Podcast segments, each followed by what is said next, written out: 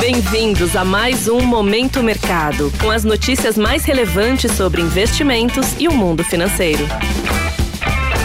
Muito bom dia para você ligado no Momento Mercado. Eu sou a Erika Dantas e bora para mais um episódio desse podcast que te informa e te atualiza sobre o mercado financeiro.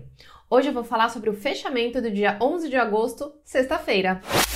Cenário internacional. Em Nova York, a inflação ao produtor PPI na sigla em inglês, acima do esperado, acendeu um sinal de alerta e a guerra contra a inflação parece ter ganhado um novo capítulo.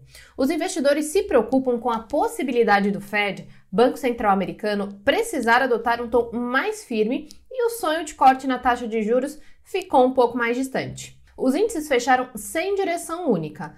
Dow Jones avançou 0,30%, o S&P 500 caiu 0,11% e o Nasdaq fechou em baixa de 0,68%. Na renda fixa, o retorno das Treasuries, que são os títulos públicos norte-americanos, fecharam em alta, refletindo as apostas que o Federal Reserve deve seguir aumentando os juros. A busca por segurança dos agentes abriu espaço para fortalecimento da moeda americana e o DXY, índice que mede a variação do dólar ante uma cesta de moedas fortes, avançou 0,31%. O acumulado da semana é de alta de 0,81%. Apesar do fortalecimento do dólar, o petróleo fechou em alta após a Agência Internacional de Energia elevar as projeções de demanda global pelo óleo, que caminha para o nível anual mais alto já registrado.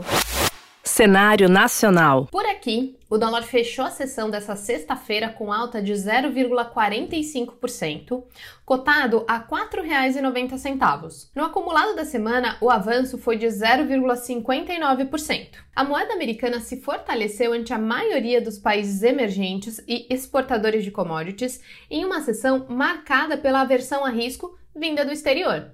Na renda fixa, os contratos de juros futuros mais longos fecharam estáveis, enquanto os vencimentos mais curtos em leve baixa, refletindo as expectativas sobre o futuro da Selic. O mercado se divide entre os mais otimistas, que veem a possibilidade de um corte de 0,75%, e os que seguem apostando em 0,50% de corte na próxima reunião, em linha com a ata do Copom divulgada nessa semana. Na bolsa, o Ibovespa fechou em baixa de 0,24% aos 118.065 pontos, a nona queda seguida. Na semana, o principal índice da bolsa acumula queda de 1,21%. Pela manhã, os investidores digeriram bem o resultado do IPCA de julho, que avançou 0,12% acima das expectativas. Já a inflação de serviços surpreendeu positivamente, ampliando as apostas que o Banco Central pode ser mais generoso no corte de juros. Já a inflação de serviços surpreendeu positivamente,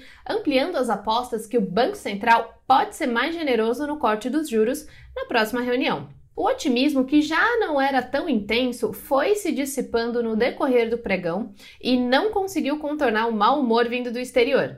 O setor de siderurgia também contribuiu para mais um fechamento negativo. As ações da Vale caíram 0,83% e refletem as preocupações com a economia chinesa e com a demanda pelo minério de ferro, que pode ter chegado à cotação máxima, segundo analistas de mercado. Os destaques positivos foram a Edux, avançando 8,16%, Sabesp, que subiu 5,64%, e Copel, com alta de 3,42%. Na contramão, Localweb recuou 8,08%, Soma caiu 7,32% e Azul fechou em baixa de 6,42%.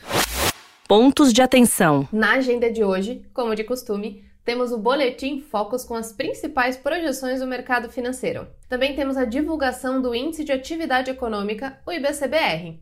O indicador do Banco Central é considerado uma prévia do PIB, Sobre os mercados, as bolsas asiáticas fecharam majoritariamente em baixa. Os investidores reagiram mal após a incorporadora Country Garden, um dos maiores grupos da China, declarar prejuízo e suspender a negociação de títulos. Em Wall Street, o mercado começou a segunda-feira animado e os índices futuros abriram em alta. Na Europa, o movimento não é diferente e as bolsas sobem. Vale acompanhar de perto os desdobramentos das notícias da China, mas por enquanto a semana começou bem. Desta forma, termina o Momento Mercado de hoje. Agradeço a sua audiência e um ótimo dia. Você ouviu Momento Mercado com o Bradesco. Sua atualização diária sobre cenário e investimentos.